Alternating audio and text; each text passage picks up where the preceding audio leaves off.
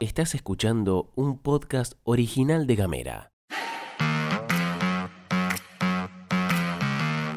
Hoy es lunes 5 de septiembre y tenemos varias cosas para contarte. El celular del agresor fue restaurado de fábrica. Denuncian situación irregular de una mujer en la alcaldía de Ushuaia. Los comercios pymes siguen vendiendo menos que el año pasado. Bienvenidas, bienvenidos, bienvenides a La Pastilla de Gamera. Información Editorial. y buena onda. Las noticias en 10 minutos o menos. La pastilla de Gamera. Gastón Lodos. Flor Vaso. ¿Y vos?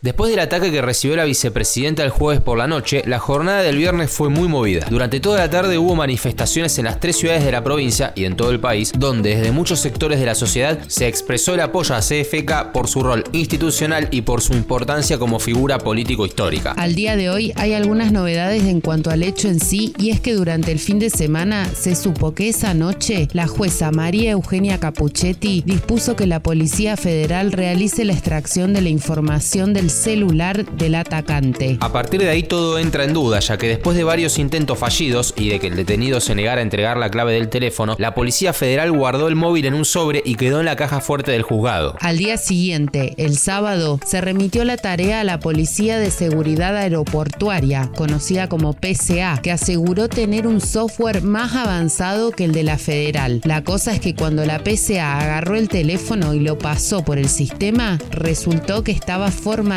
Por eso, la jueza ordenó que ayer, domingo, declaren los peritos que intervinieron, tanto de la federal como de la PCA. Lo último que se supo al momento de grabar esto es que la jueza impuso el secreto de sumario en la investigación del atentado. Como te habrás enterado, este fin de semana hubo varios problemas con el servicio de internet en Tierra del Fuego, producto de un hecho vandálico ocurrido al sur de Comodoro Rivadavia, en la provincia de Chubut. Según informaron desde NACOM, un doble corte en la fibra óptica produjo inconvenientes en las ciudades patagónicas de Caleta Olivia, Puerto Deseado, San Julián, Puerto Santa Cruz, Río Gallegos, Río Grande, Ushuaia, Tolwyn y El Calafate. La mayoría de las empresas de telecomunicaciones tuvieron inconvenientes en la prestación de los servicios, sobre todo en la jornada de ayer, aunque la más perjudicada, y yo sé de qué te estoy hablando, fue Movistar, que prácticamente desde la medianoche del sábado quedó con sus redes fuera de servicio.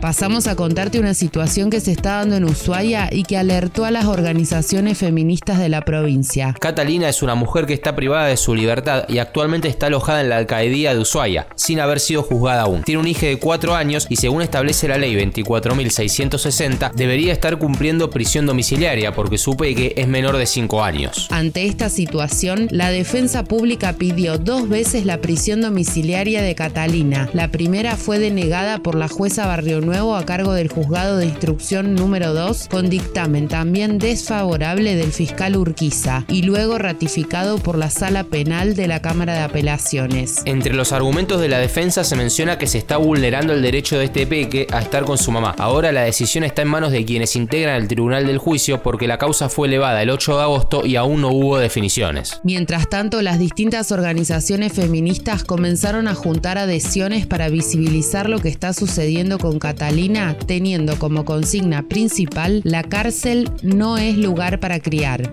Cambiamos de tema para contarte que la unidad fiscal especializada en cibercrimen, denominada UFESI, a cargo del fiscal Horacio Azolín, advirtió sobre la proliferación de estafas en redes sociales con falsas ofertas de figuritas y álbumes del Mundial de Fútbol Qatar 2022. El engaño consiste en el ofrecimiento de paquetes de figuritas y álbumes que incluyen promociones por cantidad y que una vez abonados a través de transferencia o mercado pago nunca llegan a destino y el vendedor anónimo bloquea el contacto. Si bien esta modalidad de engaño, que no es una estafa en los términos legales propiamente dichos, todavía no se detectó en nuestra provincia, desde la UFESI advierten que las compras, sean de figuritas o de cualquier producto, deben darse en puntos de venta habilitados y que ante cualquier inconveniente se radique una denuncia. Vamos con una de la economía, porque la CAME publicó el índice de ventas PYME de agosto, en el que afirman que comercios minoristas registraron en agosto una baja del 2,1% interanual en sus ventas. Esto significa que en comparación con el mismo mes del año pasado, la cosa viene para atrás, sobre todo porque es el segundo mes consecutivo que, frente a la misma comparación, muestra números negativos. En julio, la baja fue de 3,5%. A la hora de explicar estos números, la CAME afirmó que viene más por el lado de los consumidores al momento de realizar compras, ya que la observación general es que se sintió la falta de dinero en la calle para sostener ventas, especialmente en el rubro indumentaria. Así, en agosto, tres de los seis rubros relevados vieron reducir sus ventas en la comparación interanual. Insistimos en que todo lo que te comentamos recién es en contraste con 2021. Si hablamos solo de 2022, en lo que va del año, de enero a agosto, la foto cambia un toque. Para los primeros ocho meses del año se registró un crecimiento del 1%. Y tenemos un mensaje para los fumadores, dejen de fumar. Si no tienen pensado dejar de fumar, sepan que es una mierda. Igual querés seguir fumando, bueno, te contamos. Desde hoy, el precio de los cigarrillos de la tabacalera Mazalín van a tener una suba del 14% promedio. Los incrementos varían entre 25 y 60 pesos en cada producto, según la marca y cantidad de unidades. Se espera también que la otra tabacalera clave del mercado local, BAT Argentina, siga los mismos pasos y anuncie un aumento. Este es el quinto aumento para el sector en lo que va de 2022. De esta manera, por ejemplo, en Buenos Aires, fumar un atado diario de 20 cigarrillos tiene un costo de 420 pesos promedio, 12 mil pesos mensuales. Acá, donde actualmente más o menos un atado de 20 estará entre 150 y 160 pesos, estamos hablando de 5 lucas por mes sin contar el aumento.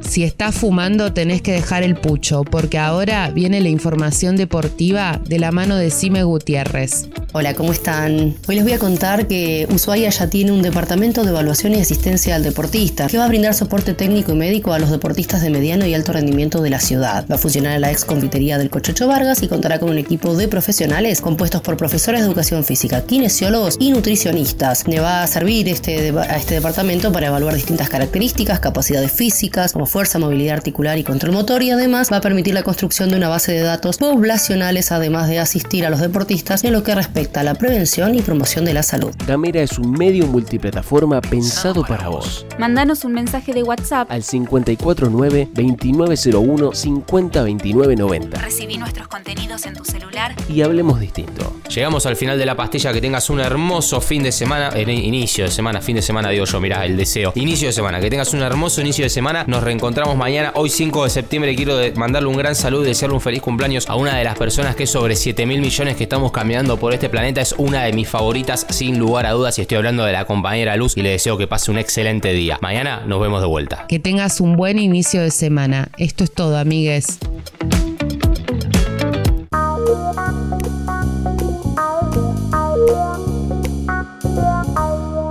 Estás escuchando un podcast original de Gamera.